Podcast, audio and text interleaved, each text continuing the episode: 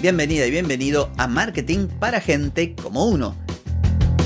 Soy Carlos Malfatti y aquí comienza otro episodio para hablar de marketing, emprendimiento, redes, contenidos, publicidad y todo lo que tenés que saber para captar más clientes y vender más. Atenti, que arrancamos.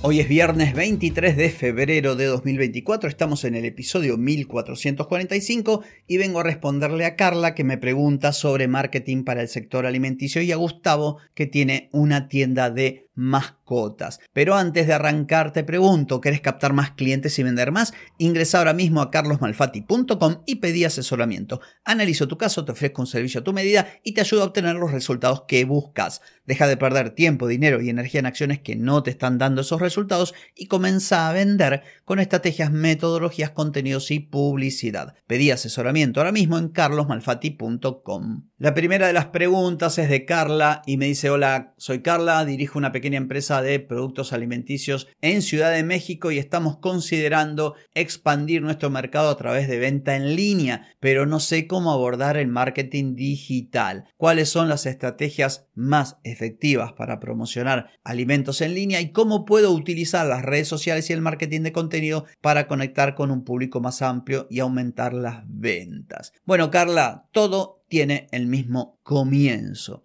Y al tratarse tu negocio de un negocio ya establecido que lo que va a hacer es abrir un nuevo canal de ventas, en este caso digital, un e-commerce, vos corres con un poquitito de ventaja con respecto a quien se está iniciando. Vos ya tenés trayectoria, tenés eh, recorrido, tenés experiencia. Entonces lo que te voy a comentar creo que no es desconocido, no va a ser desconocido para vos. Y es clave que pienses en quiénes son tus clientes de hoy. ¿Para qué? Para que todo aquel contenido que vas a crear y toda la publicidad se enfoque en responder las dudas que tienen tus clientes, solucionar sus problemas, presentarles contenido que sean relevantes, que conecten, que sean entretenidos, que le llamen la atención. Esto sería clave. Ver tus productos, en este caso tus productos alimenticios, como soluciones a determinados tipos de clientes. Esto me habrás escuchado repetirlo.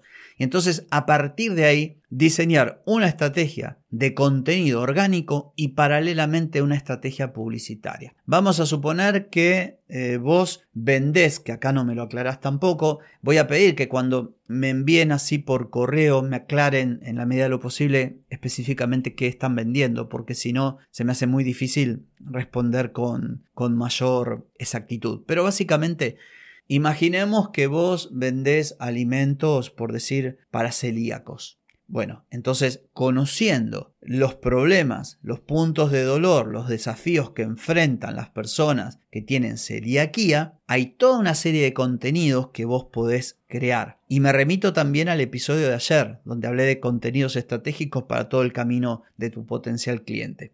Como decía en este caso, Carla, vos corres con algo de ventaja porque hace rato que tenés el negocio. Entonces deberías pensar qué tipo de contenido realmente le atrae a este tipo de cliente porque de lo contrario vas a caer en el error de la mayoría de los negocios. Dice, bueno, quiero vender online. ¿Y qué hacen? Publican producto y precio. Producto, precio, forma de pago y medio de pago. Y después dicen, estamos abiertos el sábado, cerramos el domingo, feliz día de la patria. Y eso no suma. Y no estoy diciendo que no tengas que publicar información de tu negocio, de tus productos? Obviamente que sí, porque si vos vendés productos alimenticios tenés que promocionarlos, pero no debe ser tu único contenido. Vos deberías eh, crear contenido que sea de valor para tu público. Yo siempre sugiero en estos casos tratar de, crear una comunidad, que la gente llegue a vos a partir de hablar de sus problemas y no de tus productos. Y luego, por supuesto, sí, por tus productos como forma de pago, como decía, medios de pago, promociones, descuentos, lo que vos ofrezcas. Entonces, la idea sería esta, centrate en tus clientes actuales, trata de identificarlos y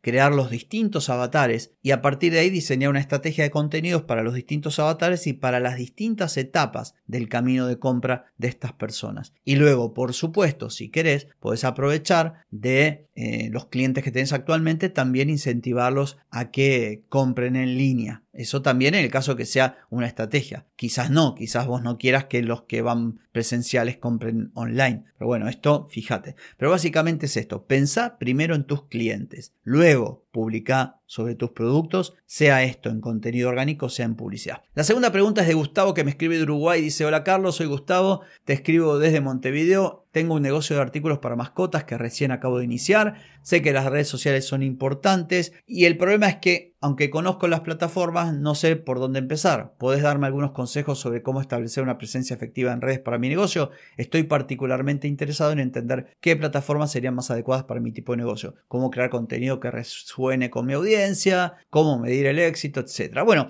mira, yo voy a ir a lo más utilizado hoy y es básicamente eh, Instagram. Instagram se ha transformado en la red social donde todo el mundo está. Y aunque vos no estés, está tu competencia, así que te conviene estar. En segundo lugar, por la penetración y por la cantidad de gente que está todo el día con la cabeza en el celular mirando, te diría TikTok. En TikTok vos podrías crear un contenido, llegar a, una comunidad o crear un montón de seguidores, por ejemplo, o conseguir, mejor dicho, no crear. Y sin embargo, estos seguidores mm, viven en cualquier lugar del planeta. Y si vos tenés un negocio físico no te conviene, salvo que tu negocio sea online, cosa que no me aclarás. Entonces, yo utilizaría o diseñaría una estrategia de contenidos para Instagram y los videos verticales que publico en Reels los aprovecho para TikTok. Y paralelamente, campaña publicitaria geolocalizada. Entonces, lo demás es exactamente lo mismo que le dije a Carla. ¿Quiénes son tus potenciales clientes? ¿Quiénes son los que irían a comprar a tu negocio de artículos para mascotas? Tengo hechos episodios hablando específicamente de marketing para negocios que venden artículos para mascota. Te dirías el episodio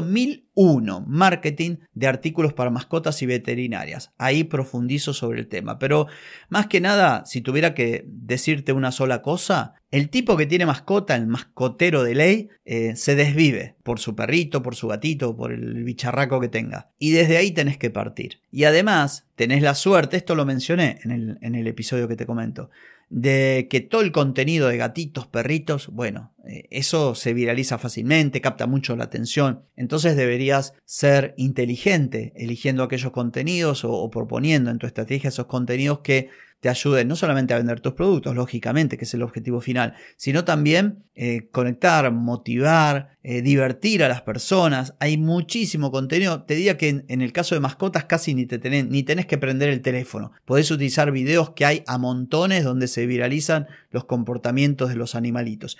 Y por otra parte, aprovechar, por supuesto, la prueba social. Cada vez que venga un perrito, un gatito, alguien que atendés o alguien a quien vendés, imagínate que vos, no sé, bañás perros, bueno, trata, por supuesto, con el consentimiento de la persona de eh, grabar un video y publicarlo y que todo eso sea contenido generado o casi un contenido generado por tu usuario, una prueba social, mejor dicho.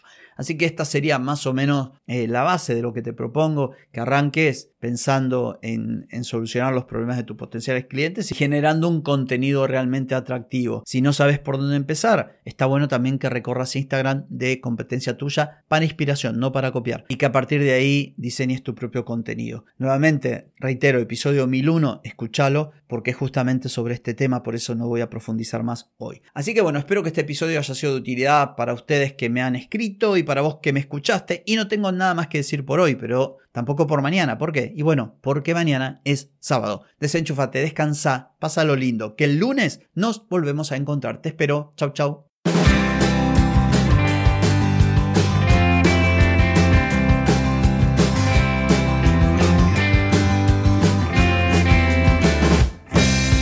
Amigas y amigos, todo lo bueno llega a su fin y este episodio no es la excepción.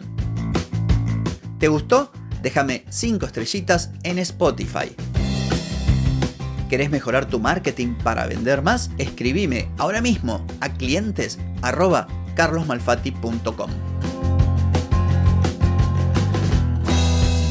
Hey, ponete en acción, que el tiempo, el tiempo no perdona.